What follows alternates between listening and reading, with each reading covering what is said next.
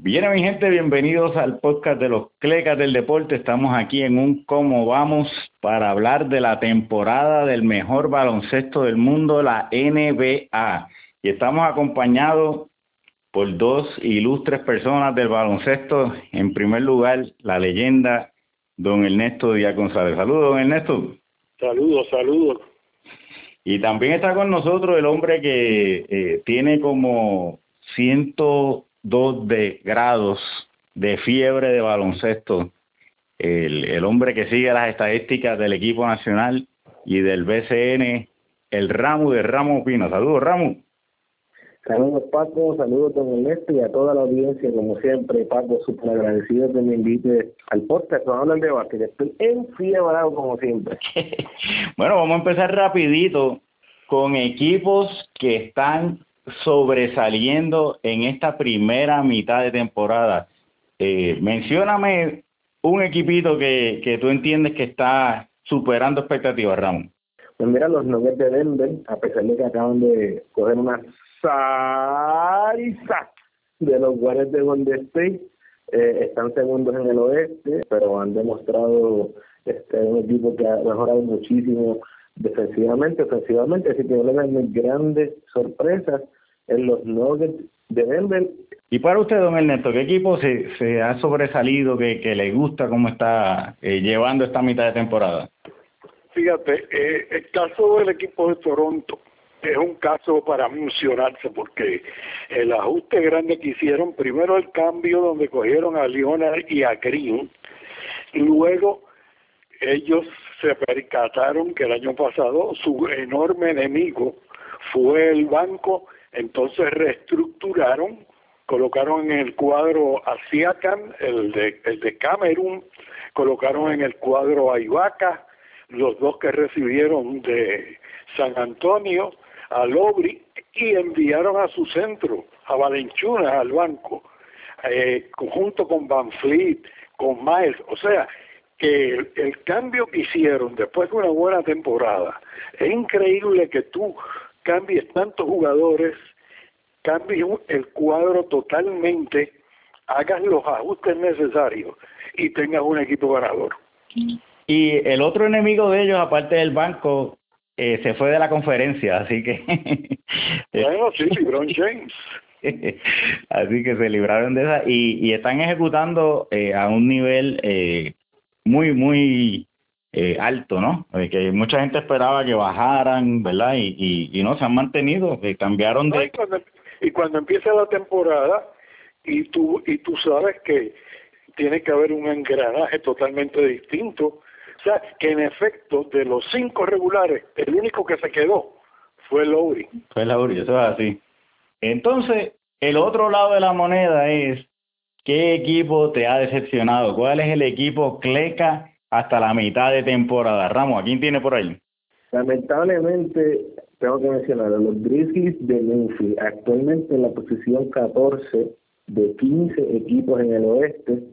Solo Phoenix está por debajo de ellos. Tuvieron una arrancada muy aceptable, 15 y 9 era su récord hasta el 7 de diciembre. Pero, Pero los últimos, no, tiene, no tienen banco. Pues, mira, los, los últimos 20 juegos, 4 y 16 se han escopotado de una manera increíble y esto tomando en consideración que tienen jugadores de máxima paga. El Gasol todavía le, le quedan el contrato 24 millones de esta temporada, 26 millones la próxima y Conley, Mike Conley, el Pointer, un jugador que están pagando sobre 30 millones por los próximos tres años.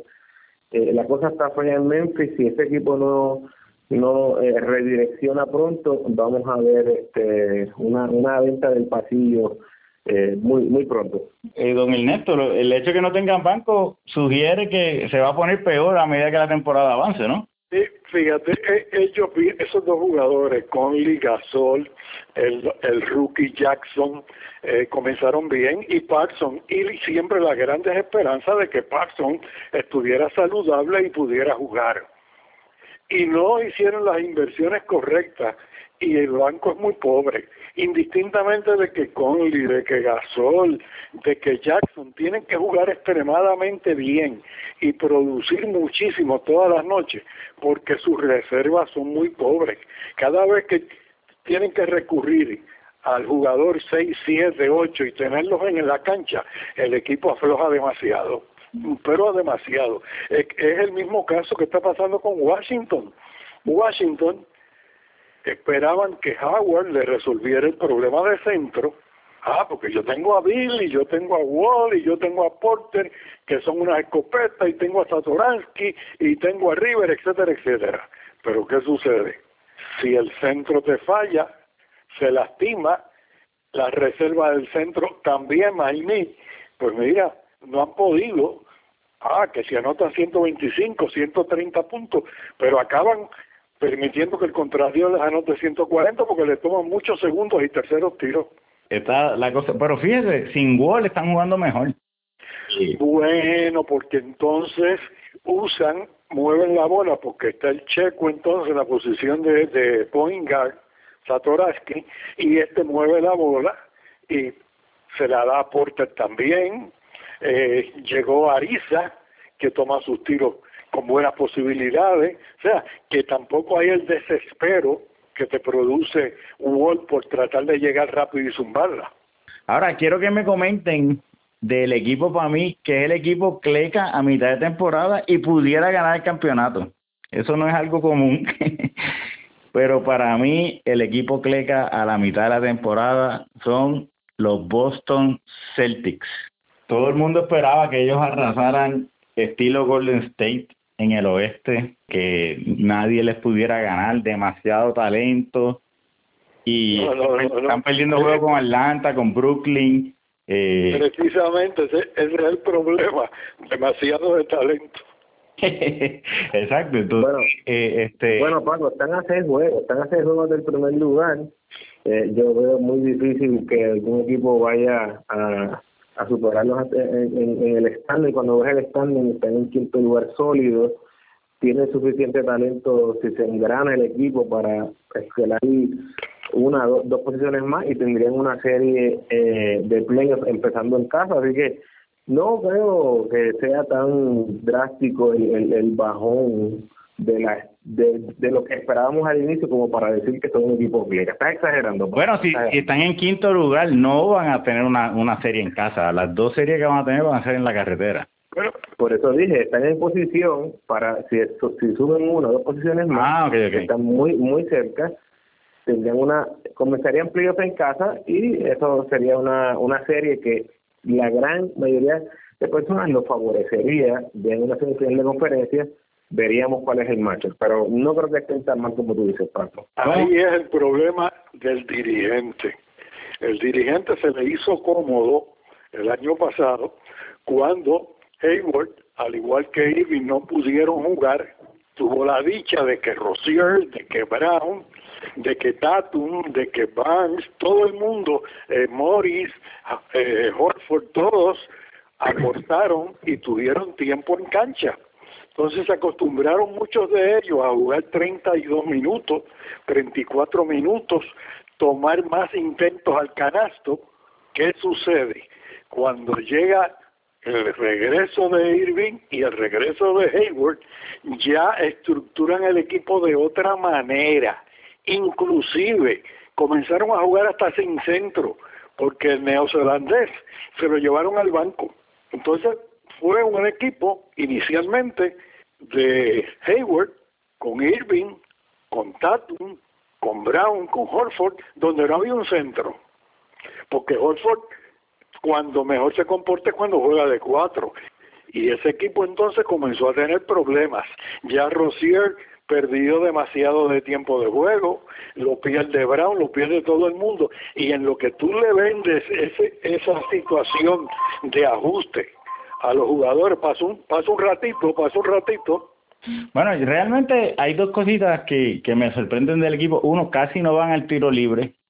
Y en los playoffs eso hace falta, ¿no? El, el, el tu poder eh, conseguir eso. Me sorprende que Tatum no se le puede ir al jugador que lo galdea. Tatum es un jugador bien ofensivo, le tira bien por encima a los jugadores, pero no se, no, el, el, el único jugador que está produciendo en la pintura es Irving. Y yo me imagino que eso, eso es parte de la frustración que él tiene de él estar matándose juego tras juego y los otros estar tirando John Peter. En Toronto pudieron hacer los ajustes, ¿verdad? Pero Toronto practicó antes del comienzo de temporada. Aquí todo el mundo que si Hayward va a estar listo, que si no va a estar listo, que si va a haber los ajustes, que si hay que cambiar la estructuración del equipo, no se puede jugar de la misma con los mismos hombres que concluyeron la temporada y toda esa evolución lo que ha traído es hasta chisme entre ellos. Es así, es así. Mira, lo que te puedo decir de, eso es que ya Jalen Brown le contestó a Kyrie Irving fue claro en decir que en un equipo que no estás apuntando, se, señalando este, jugadores, tienen que unirse, ese fue el llamado de, de Jalen Brown, uno de los jugadores jóvenes, y me está bien curioso que Irving, que era el chamaquito cuando jugaba con LeBron, que era el que LeBron le, le tiraba estas indirectas y, decía cosas de los jugadores, ahora vemos a Kyrie Irving en la posición de líder, con Boston, como aparentemente está haciendo las mismas cosas. Así que me está bien curioso ver cómo el equipo va a responder. Y, y recuérdate que Irving eh, se lesionó, o sea, cuando el equipo lo necesitaba más en, el, en, la, en la corrida de postemporada del año pasado, Irving no estaba. El gran líder, el, el, mucho que, que habla ahora, y el equipo estuvo a un juego de los de las finales. Así que yo creo que va a ser bien interesante ver cómo esta, este pareo de veteranos y jugadores jóvenes eh, engranan y llevan a Boston hasta lo que ellos esperan que sea la serie final. Y cuando digo que el equipo Cleca dije que podían ganar el campeonato, pero para mí la ejecutoria que han tenido versus las expectativas está muy por debajo. Como dice don Ernesto, hay mucho problema interno, Terry Rozier se está quejando de los minutos, eh, tiene que quejar todo el mundo porque si tú no juegas, tú no pones punto en el en el box score, tú no puedes reclamar aumento de salario y tus valores pues pues se desinflan, no se inflan. Bueno, es bien interesante para mí, Boston tiene que hacer un cambio. Están casi obligados porque Irving y Rosier los dos son agentes libres después de esta temporada. Tienen cuatro picks de primera ronda, esos son contratos garantizados o sea que espacio en el roster va a estar en un premium. Yo creo que Boston va a tener que hacer casi un pulguero de... si tú tienes demasiado en el plato, se te va a salir la comida, se te va a caer y eso es lo que le está pasando a Boston. Tiene demasiado mucho jugador bueno con derecho a jugar y no los puede utilizar. Y si tiene otra vez festival de picks, pues mira, vienen los cambios porque los picks te convienen, reducen la nómina, ganan mucho menos que jugadores que ya están en 15 y 20 millones de dólares. Y Ramos, ¿qué cambio tú tratarías de hacer? Bueno, honestamente creo que un jugador que pueda darle punto el triple desde la posición 4, porque tienes a Rosier y a Karim como buenos penetradores, pero el tiro de algo de Jalen Brown no ha estado un jugador que tal vez pueda ayudarles en ese juego eh, inside out. es un jugador que, que tiene eso, puede tirar el tiro largo, pero no creo que le vendría mal otro jugador que pueda jugar la, la 4, que tenga ese tiro, ese tiro de tres. Kevin Love, por ejemplo, Kevin Love. Kevin Love paga, vas a pagar 20 y pico millones de dólares y cruzar los dedos y rezar todos los días a ver si puede jugar. Sí puede jugar. Bueno, el, el mod que están es en Championship Mode, así que cuando tú estás en ese Championship Mode, hemos visto cosas peores. Yo, Eso es así. creo, así que no, no es algo tan descabellado pensar que un jugador como no, otra estrella o superestrella no, pero que, tiene que pensar la nómina, tiene que saber, o sea, para para hablar de cambios y hablar de, de, de, posibilidades, hay que saber los compromisos que tiene el equipo. Pero ¿a quién, ¿a quién usted le interesaría, que usted diría que le ayudaría al equipo de Boston, don Ernesto? Te digo que sí, es difícil. Fíjate, un jugador que lo mencioné fuera del aire, Canter, es un centro que ayudaría que ayudaría a Boston, que ayudaría a Sacramento, los haría equipos distintos. ¿Por qué? Porque es un centro que coge muchos segundos intentos. Sí. ¿Eh? O sea que tú, no, inclusive, no tienes que trabajar mucho para ponerlo en el sistema porque él se va a nutrir por su cuenta. Le hace falta un centro, le hace falta otra persona más que juegue en la zona de la pintura. Yo cambiaría a, Sí, yo, yo cambiaría a Rosier, a Tatum, a, al Aguador y dos de los picks de primera ronda por Anthony Davis. Pero este, eso, eso, eso probablemente no se dé, pero algo más realizable que yo creo que Boston debe intentarlo es Bucevic de los Orlando Magic. Ah, Bucevic, eh, bueno, va a quedar a gente libre. Va, pero, pero, te digo, eh, este, Boston lo que quiere ganar este año. Este, yo creo que Boston haría un cambiecito eh, porque tiene que, salir de, de diabetes, de diabetes. A ti te gusta mucho el flan, el bizcocho y el mantecado. Tan buenos que son. bueno, vamos, vamos rápidamente a hablar de los premios. Vamos a empezar con el que normalmente sería el plato fuerte, pero este año ya se le quitó el drama. este, y estamos hablando del jugador más valioso. Ramón, háblame de uno de tus jugadores favoritos. Mira, yo tengo a James La Barba Harden, pero hasta el momento, Paco, poniendo números tipo Michael Jordan, Kobe Bryant, Will Chamberlain, o sea, los nombres que se están empatando con este jugador son impresionantes. Ahora mismo está líder en puntos con 35 puntos por juego. 35.4 para ser exacto.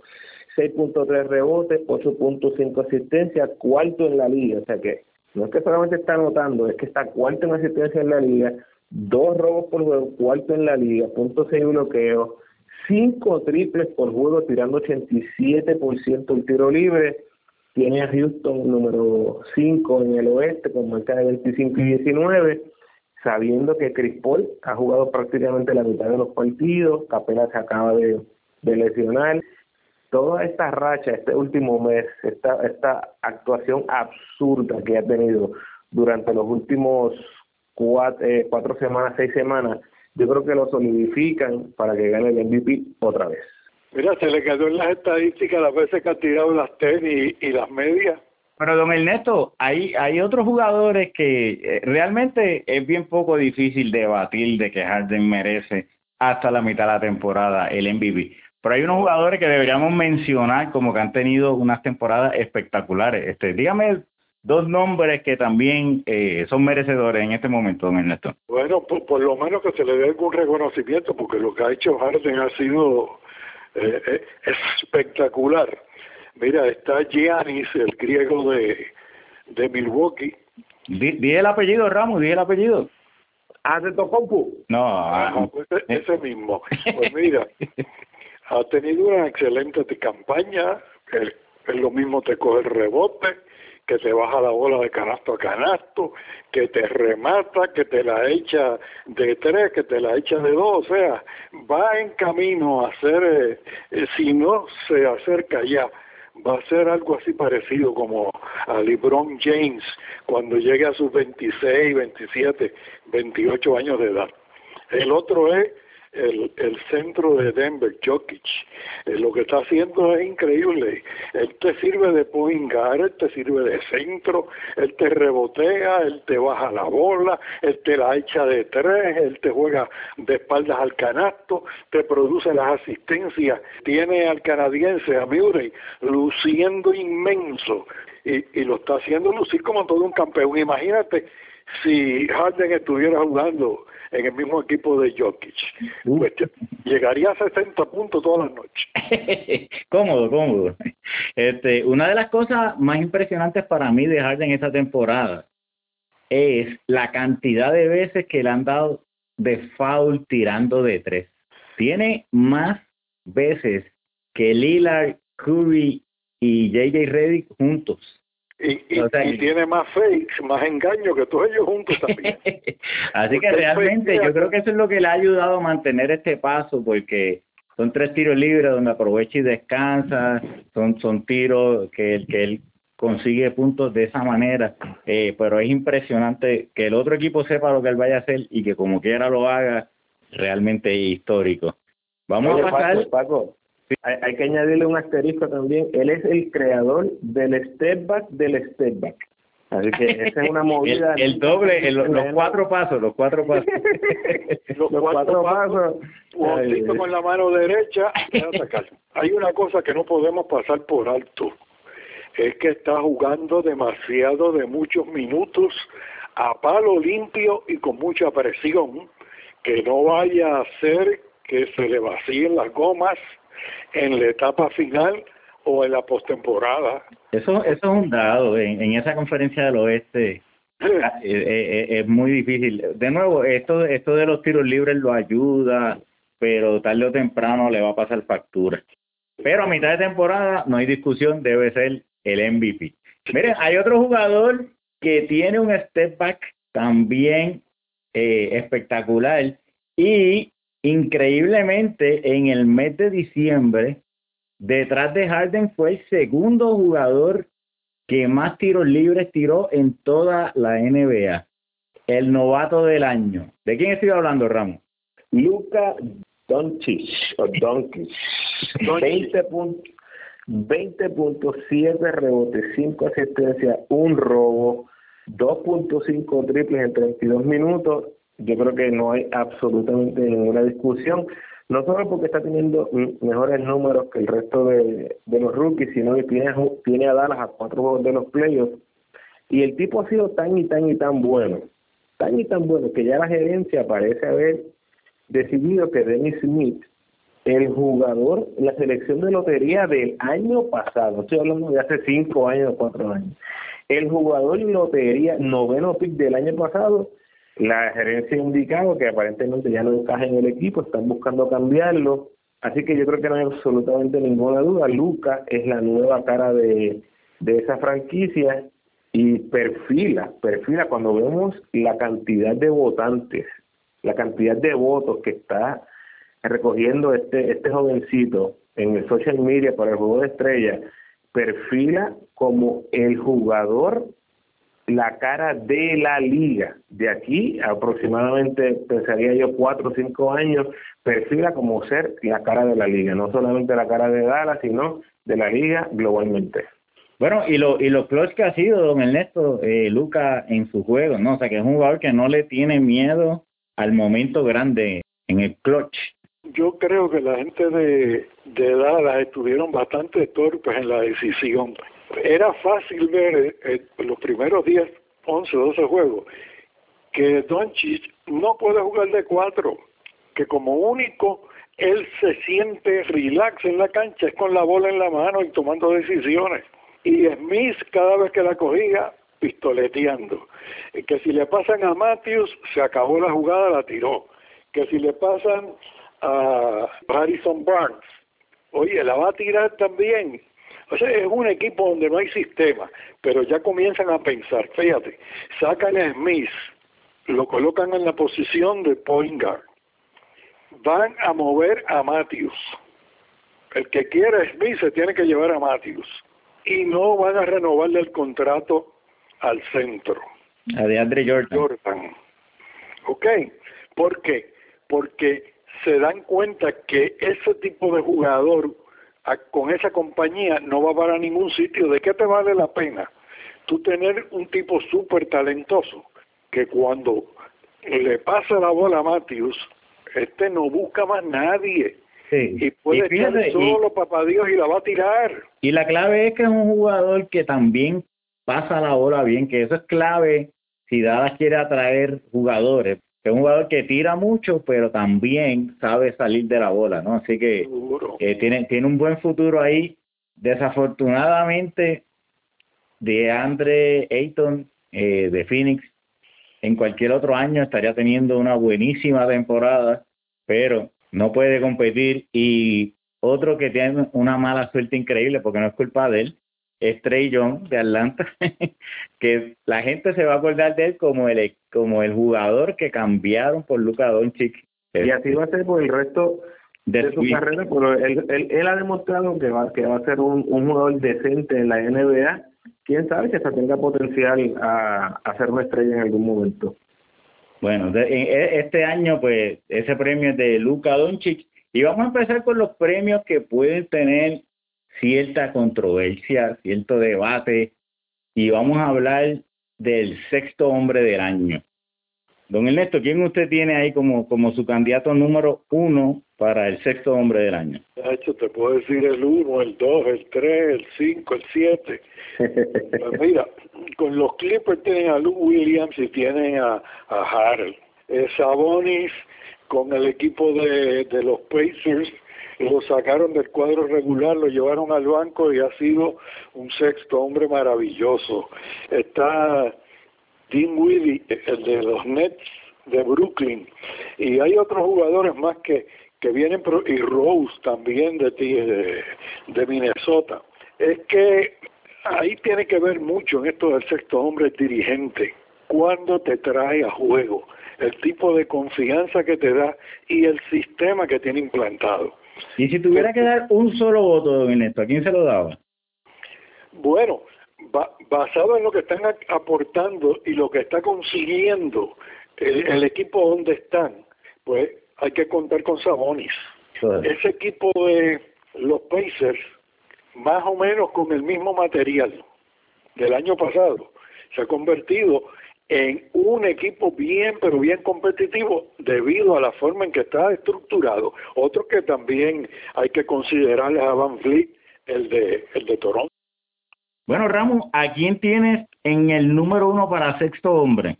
Pues yo estoy con Don Ernesto. A mí me gusta mucho Domantas Saboni, 15 puntos, 10 rebotes, 3 asistencias, un robo, tirando 62% de campo entre los líderes en la liga, 77% del tiro libre en apenas 25 minutos, ayudando a Indiana a un récord de 29 y 14, terceros en el este hasta el momento. Si yo tuviera un voto fuera fuera para Sabonis, pero ahora mismo yo, yo lo tengo empate entre Sabonis y Harrell.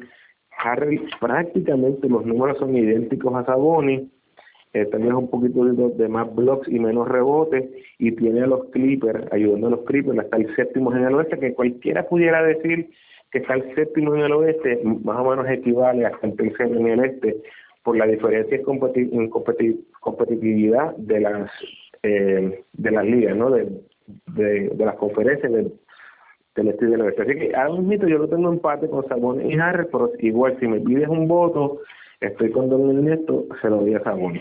Es interesante porque Harrell puede ser el sexto hombre del año, siendo el séptimo hombre.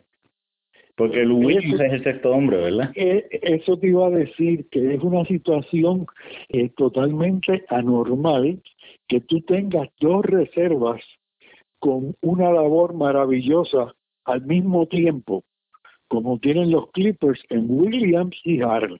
Eso no recuerdo haberlo visto eh, y si y si lo vi no lo localizo en el cerebro. Yo le voy a decir una ocasión donde no habían dos, habían tres jugadores del banco y eran los Detroit Pistons del 89 que traían a Rodman, a Vinnie Johnson y a Maguire del banco.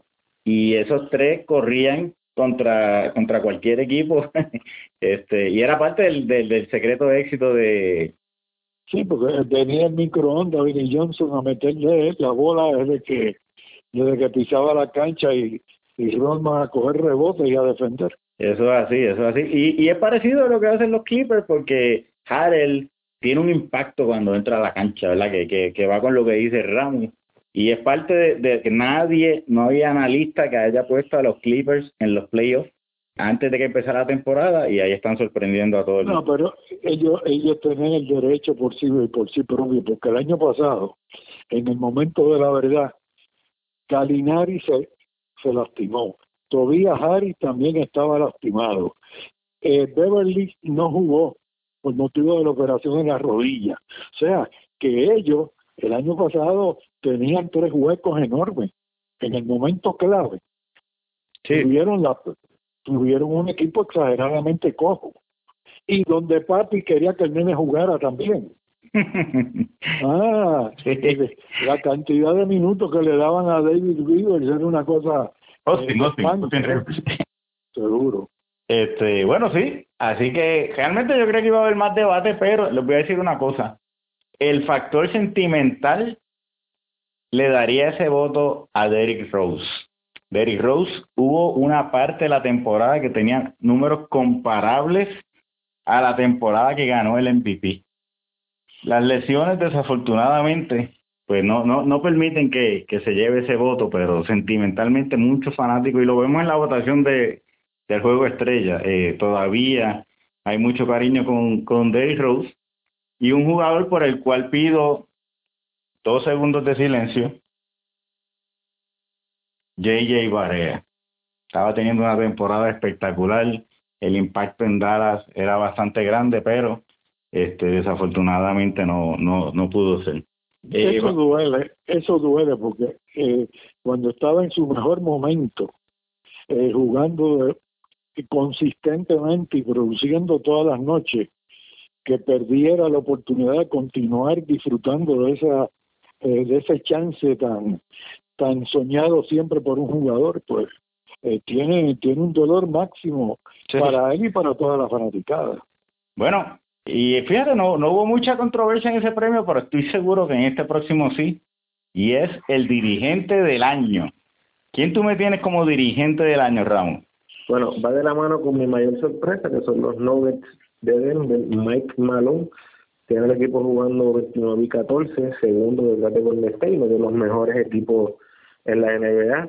En el 2017 y 2018, o sea, el año pasado, terminaron en el noveno lugar. O sea, eh, eh, no, no creo que haya tanto precedente de ver un equipo que es prácticamente el mismo equipo dar un brinco tan sustancial de noveno a estar durante gran parte de la temporada en primer lugar en el oeste. Yo me voy otra vez con Toronto. sí, porque es la línea, la línea. Sí, porque es que tú reestructurar tanto en, en el cuadro inicial y, y en las reservas y traer jugadores que no juegan nunca a jugar, no es fácil, no es fácil. Y tú debutar como dirigente también, no es fácil.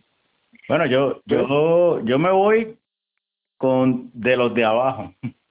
este, el, el dirigente del año normalmente se, se recompensa a los equipos de arriba, pero yo quiero reconocer a dos dirigentes eh, que para mí han hecho una labor descomunal cuando, como se han ajustado a los jugadores que tienen. Y uno de ellos le ha subido la ofensiva del equipo de última a segundo. Eh, y es el dirigente de Sacramento. Eh, Ramos, ¿qué tú has visto ahí?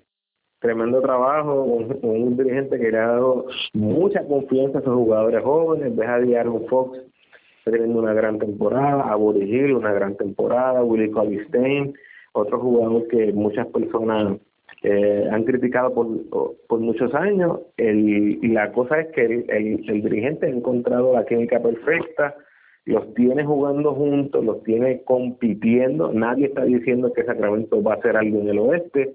Eh, toda la temporada ha sido, ha sido competitivo y yo creo que yo si se mantienen en ese nivel de competitividad, definitivamente va a ser un candidato, pero es bien difícil ver a un dirigente de un equipo que no entra a los playoffs ganar un premio como este. Eso, eso es así. Hay un dirigente que sí va a entrar a los playoffs, aparente y alegadamente, y realmente es otro año donde está haciendo maravillas con lo poquito que le dan, sin una superestrella, o sea, sin una estrella de segundo orden.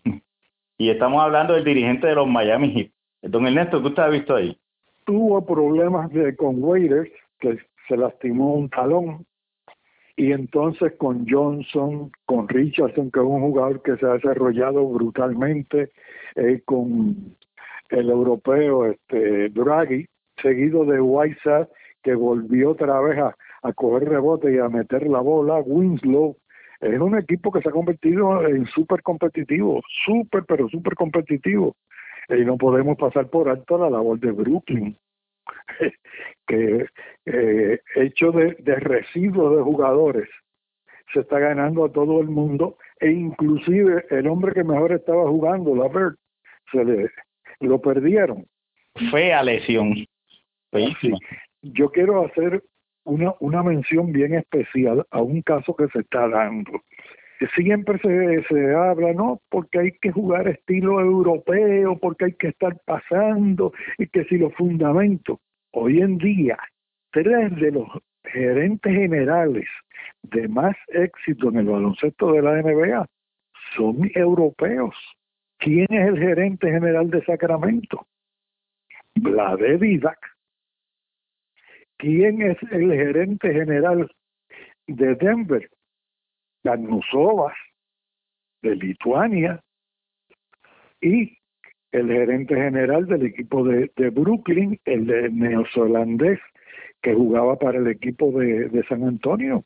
Fíjate cómo hasta en eso los europeos, Carnizovas no jugó NBA, jugó jugó de Lituania y jugó de Hall, pero los otros dos jugaron en la NBA y jugaron internacionalmente por Serbia y por Nueva Zelanda. Pero fíjate qué dato este, donde estos gerentes generales han comenzado a hacer que esos tres equipos sean muchísimo mejor de un año para otro. Es súper interesante y súper debatible todo, todos estos premios y nos falta el defensa del año. Este es de los premios más difíciles, eh, muchas veces bien subjetivo. El equipo que está número uno en defensa de la NBA, el equipo de los Oklahoma Thunder, y el mejor defensa de ese equipo, Paul George, está galdeando cada noche al mejor jugador del otro equipo. O sea, sabemos que ese no es el fuerte de Westbrook. Eh, y Paul George está, está teniendo una temporada fenomenal en, en siendo lo que, lo, que, lo que se llama el lockdown defender. Que esté haciendo también su aportación en la ofensiva. Eh, para mí lo convierte en, en el mejor jugador en este momento en ambos lados de la cancha en la NBA. Y no oigo a nadie hablando de eso porque hay otros jugadores con más reputación, pero este, o sea, el, el único jugador que para mí lo podría debatir es el jugador que se está destacando en todas las facetas porque eh, no le queda ningún otro remedio en su equipo. ¿Y de quién estamos hablando, Ramos? Anthony Davis, el pelícano, está noveno en robos en la liga con 1.8 eh, por mucho el líder entre los hombres grandes, entre los centros en la liga, segundo en bloqueos con 2.6 y tercero en rebotes con 13.5, además de que históricamente Anthony ha sido un jugador que ha estado muy cerca de ganar. El año pasado terminó segundo en la votación en este premio para defensa del año, así que yo creo que este año el resumen es, es exquisito, está lleno, eh, yo creo que los, los números están ahí y él va a ser el ganador. Yo creo que a mí lo que no me gusta de, eh, por ejemplo, eh, Holiday es otro jugador con una defensa increíble en ese equipo de los Pelícanos. Y sin embargo, el equipo como tal está entre los últimos en defensa. O sea que yo creo que eso le puede pesar en contra y a favor de Paul George, pero los números están ahí, o sea, el, que el que vea los números, el que vea el esfuerzo que Anthony Davis tiene que dar juego tras juego, se va a llevar sus votos. Eh, yo creo que va a estar bien cerrado. Yo no veo a Gobert en la pelea este año, así que va, va a estar interesante. En la cuestión de la defensa, hay que estar viendo los, las estadísticas. No te dicen, no te dan la orientación completa en lo que es defensa, porque hay muchísimas gestiones que se hacen donde tú logras que el hombre que va en ofensiva cambie su tiro al canasto y no hay tapón. Sí, pero en la NBA es diferente, porque en la NBA sí tienen esa estadística. Eh, ¿Quién es el líder? ¿Quién es el líder de menos puntos permitidos por posesión en toda la NBA?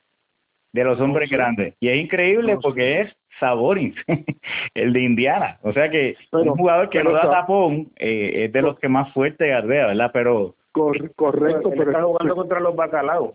Está jugando contra la segunda escuadra también. Pero, pero lo, lo que lo que quise mostrar con eso es que lo que quise mostrar con eso es que en en una liga normal que lleven tapones las estadísticas no te van a dejar ver eso. Tú, tú eso no lo vas a ver. En la NBA tiene estadísticas hasta por veces que se amajó el tenis con la mano izquierda. Paco, y después lo que dijiste, Paco, lo que le dijiste al inicio, que es un premio bien subjetivo. Y por eso las personas que están viendo los juegos son, son los que votan. Pero en esta era, en la era de las estadísticas, de las estadísticas avanzadas, un jugador como Paul George tiene muchísimas más ventajas si en esas estadísticas avanzadas se demuestra el tipo de defensa en cuanto a porcentaje de campo que defiende, eh, la estatura, los que defiende, jugadores, si se, hace switch con jugadores de, jugadores todo eso eh, la estadística de ahora ayuda muchísimo más a alguien que está intentando debatir quién es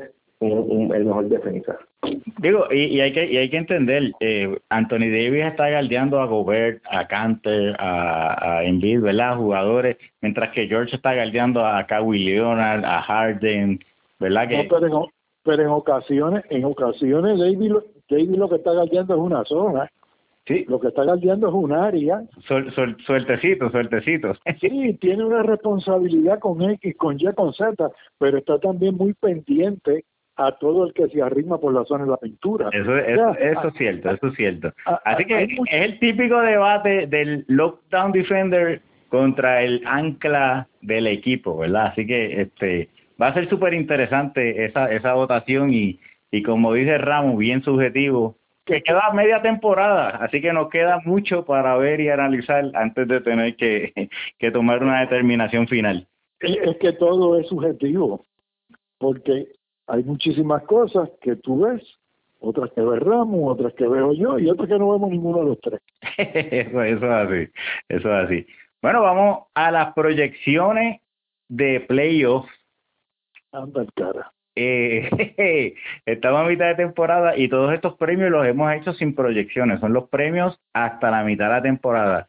Pero ¿qué equipo de los que ahora están adentro se van a caer Ramos y quién va a entrar por ello. ¿Tienes alguno en el oeste? Definitivamente me parece que los Clippers son candidatos para caerse en, el oeste una vez los Lakers eh, reincorporen al Cleca de LeBron James. Eh, definitivamente los veo subiendo, eh, van a estar luchando esas últimas posiciones. Creo que ese es mi candidato en el, en el oeste y en el este, un equipo que pudiera salir Wow, la verdad es que ninguno de los equipos que están fuera de los playoffs, Paco, mete miedo. Tienes a Detroit, tienes a Orlando, tienes a Washington, tienes a Atlanta, Chicago, Nueva York y Cleveland. Veo esos equipos 9, 10 y 11, Detroit, Orlando, Washington. Ninguno de esos equipos me encanta. Eh, yo creo que el, este es muy probable que se mantenga así el resto de la temporada, no que haya algún cambio drástico en alguno de los equipos. ¿Y quién queda número uno en, la, en cada una de las conferencias? Yo creo que no duda Golden State ahora mismo va a recibir a... ¿Y en el este, Ramón? Yo creo que yo creo que Toronto. Toronto debe ser el, el equipo que más... ¿Te convenció eh, don Ernesto, chacho? Te, te... Oh, sí, sí, sí. Bueno, no, hablamos de, no hablamos del progreso del año, que hay como mil candidatos, pero para mí Pascal Siakam es un candidato fuertísimo a progreso del año. Yo creo que Toronto tiene las herramientas para, una vez tengan a todos sus jugadores saludables, cuando Balanciunas regrese, cuando tengan al Audi 100%, el mismo Leonard que se ha visto muy bien en la temporada, una vez vayan acercándose, yo creo que ellos le van a dar importancia a ese primer lugar, así que si se mantiene así bien cerquita entre Milwaukee y Toronto, yo yo apostaría a Toronto para cerrar fuerte el año y terminar primero. ¿Viste qué buen poder de convencimiento? No, no, ya, ya lo compró, ya lo compró. Este, poco, a poco me tomó, me tomó dos pasadas, pero lo convencí. Don Ernesto, ¿qué, ¿qué equipo en cada conferencia usted entiende que puede salir de los playoffs y qué equipo entraría por ello? El comentario de Ramos me convenció, o sea, es más, es, más difícil, es más este difícil esto es ya casi el especial del Día de la Amistad. Ustedes están. Sí, mira, el, el, es más difícil entrar por el oeste, estando afuera en este momento, que digo, más difícil entrar por el este, estando fuera que por el oeste. Yo, yo difiero de ustedes dos, mire, mire qué cosa, yo difiero de ustedes dos. Yo creo que Washington va a entrar. Bueno, si consiguen un centro, sí. Si consiguen un centro, te, firmo los papeles. Yo, yo creo que Brooklyn se le va a caer la coma. Bueno. Y Washington entra por ella. Está, o sea, Brooklyn está, está jugando bien por arriba de sus expectativas, pero son jugadores jóvenes que no se quitan. Que, que no saben lo que es presión porque nadie espera nada de ellos, ¿verdad? Exactamente, exactamente. Y, y, es un, y es un equipo que tú dices, Harris, pues mira, Harris lo tuvo a Cleveland y no lo, y no lo utilizó nunca. y sigue buscando los demás, Allen, el jugador de segundo año. Son, son equipos que sorprenden porque uno se deja llevar por los nombres, por lo que han hecho anteriormente, no hay past performance para tú este justificar unas cosas, pero cuando tú comienzas a ver a Brooklyn todas las noches, eh, correr la cancha, trabajar sus canastos, el que está caliente es el que va a tirar, eh, todos defendiendo, todos... De Angelo Russell jugando como nunca. Ese. anoche, anoche eh, jugó de maravilla y la noche anterior también, tirando de tres. E, ese es el caso de, de, de, Los Ángeles. ¿Te acuerdas que nos corrió? No, porque este equipo va a ser Randall, Russell y Clarkson. Y acabaron cambiándolo a los tres. sí. y, y mire qué cosa, ahora mismo se acaba la temporada hoy y Allen puede decir que nadie ha sido más exitoso que él. Le dio un tapón asqueroso a LeBron en un tap, en un donqueo que LeBron trató de hacer y le dio un tapón asqueroso a Harden ayer. O sea que ya ya es difícil subir después de eso. Bueno, MVP, MVP, MVP. No, que, que, que, el muchacho galdea, el muchacho galdea y el muchacho busca busca los rebotes ofensivos, este eh, eh, eh, esa bola que se zafa por ahí, que nadie la quiere, él la coge y, y está jugando bien, o sea, está jugando muy se bien. Ve, y se ve que es un jugador que tiene mucho futuro, mucho futuro, y que es un equipo que, con muy poco tú lo vas a hacer bien competitivo el año que viene. Y, y en el oeste, en el oeste, eh, Ramos dice que se caen los Clippers y entran los Lakers, o sea que se mantiene Utah, no, no, no, hombre, lo que pasa es que este fanático de LeBron James, este tiene que buscar el ajuste. Se acabó, se acabó la nueve mierda. Este él buscará, él buscará el ajuste.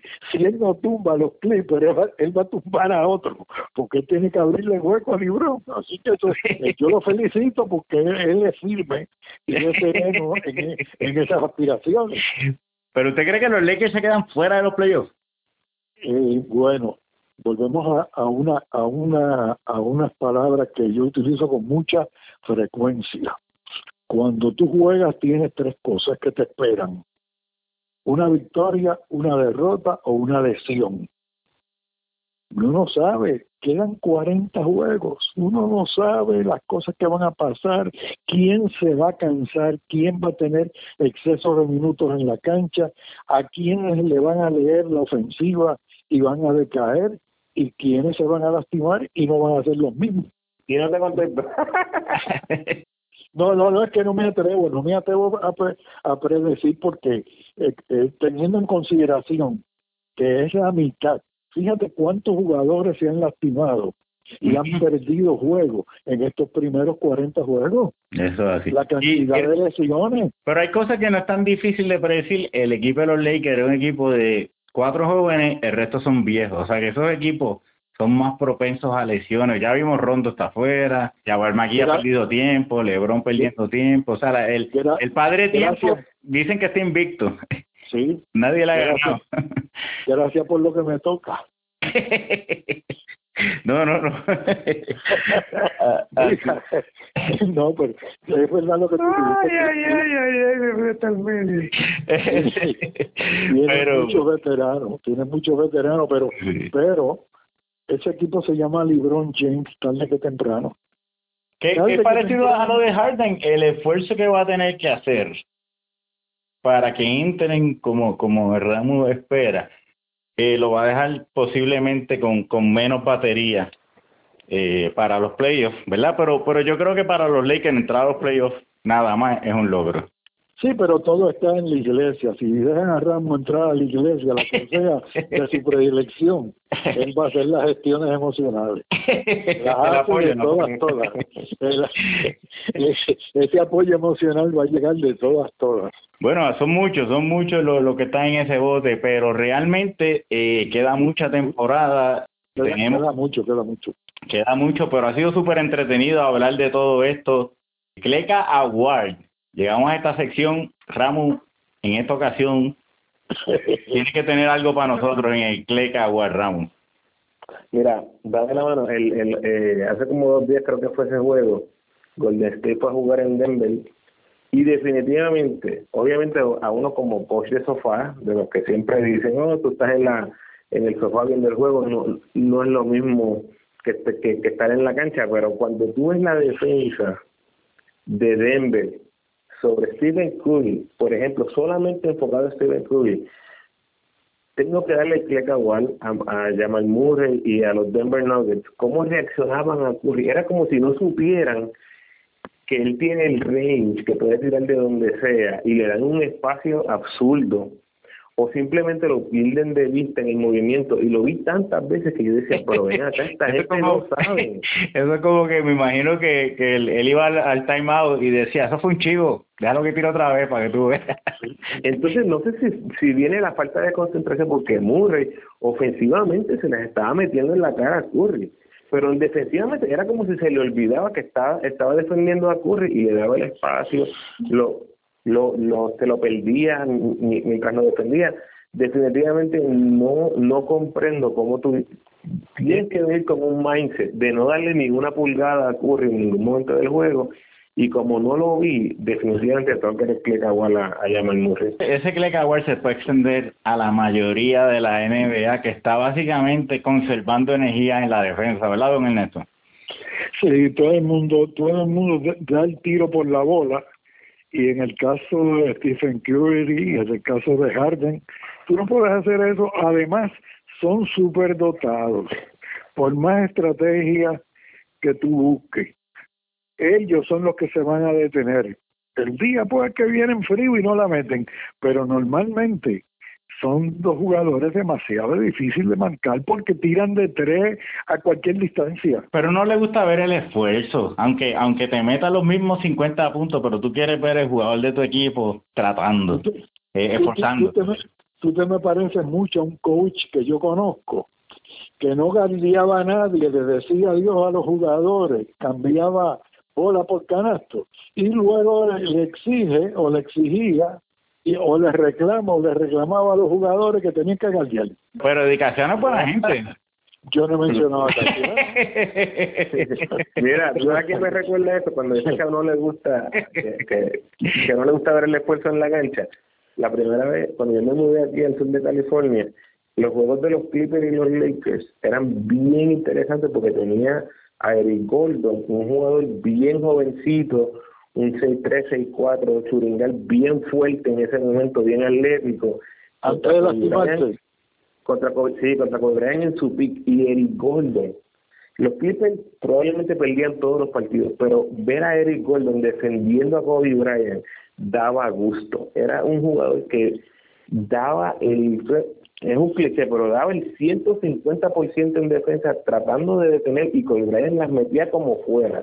Pero daba gusto ver a Eric Gordon defendiendo a Kobe Bryant. Bueno, el Gary Payton con Jordan eh, que, le llegaba al sobaco y, y, y, no echaba para atrás. Pero mira, mira, hay, hay un factor aquí bien importante.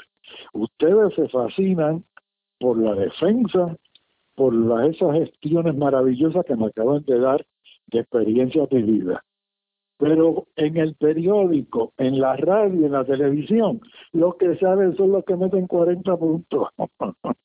y a los que le pagan los millones son a los que meten 40 puntos. Entonces la mentalidad del jugador va orientada hacia tirar. Y, y viene desde high school y universidad para que jueguen más, para que estén más tiempo en la cancha. Vamos a jugar una zonita para que no te canses defensivamente y tengas energía en la ofensiva.